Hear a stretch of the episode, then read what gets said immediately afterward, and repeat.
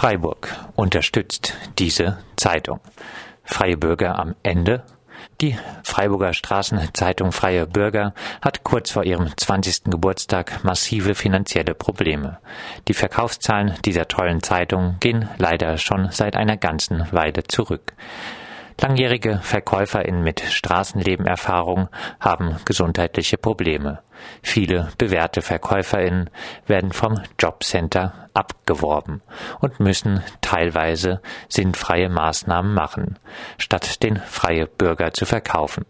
Es mangelt deshalb an geeigneten VerkäuferInnen. Zudem verbieten gute Verkaufsstellen wie zum Beispiel der Real den Verkauf der Straßenzeitung. Auch die Freie Bürgerredaktion wird nicht vom Arbeitsamt in Ruhe gelassen.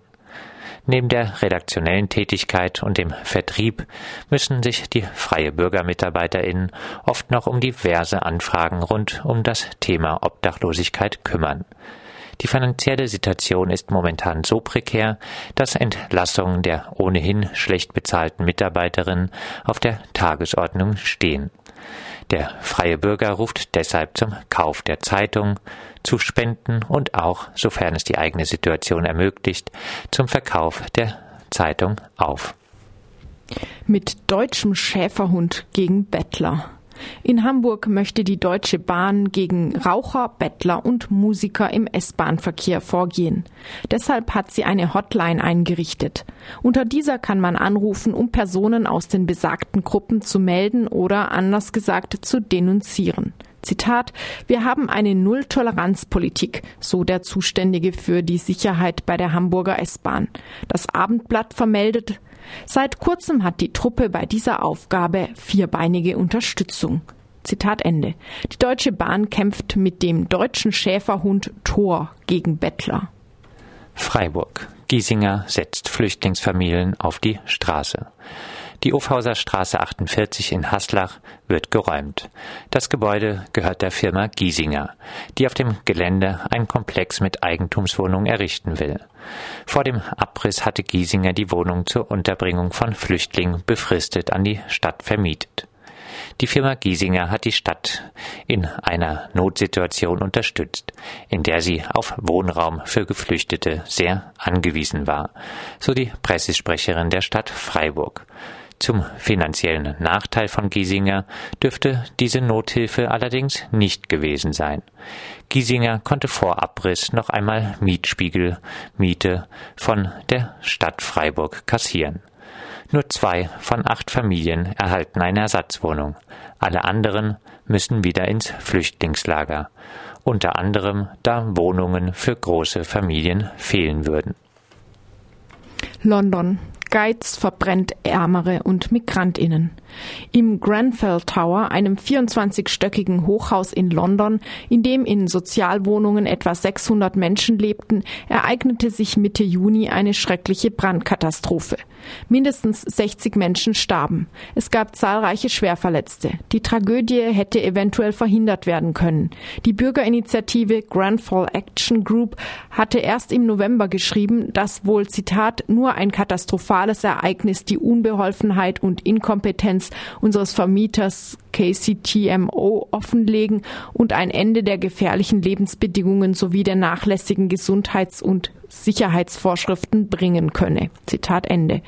Die Wohnungsverwaltungsgesellschaft, die das Hochhaus im Auftrag der Kommune verwaltete, hatte das Haus kürzlich mit einer neuen Außenfassade saniert. AnwohnerInnen gehen davon aus, dass man das Haus im eher reichen Stadtteil aufhübschen wollte. Eine feuerfeste Version der Außenfassade hätte laut der Zeitung Times weniger als 5000 Pfund mehr gekostet als die Fassade, die nun als fataler Kamin beim Brand gewirkt hat.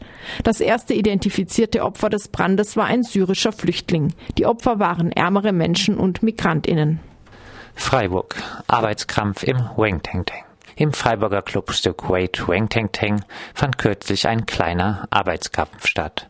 Darüber berichtet die anarchistische Gruppe Freiburg. Eine Angestellte forderte vom Chef eine Erhöhung des Lohnes auf 8,84 Euro für alle MitarbeiterInnen.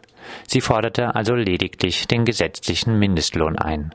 Der Chef soll den bis dato nicht erhöhten Stundenlohn von 8,50 Euro unter der Woche mit der etwas erhöhten Entlohnung von bis zu 10 Euro an Wochenenden gerechtfertigt haben.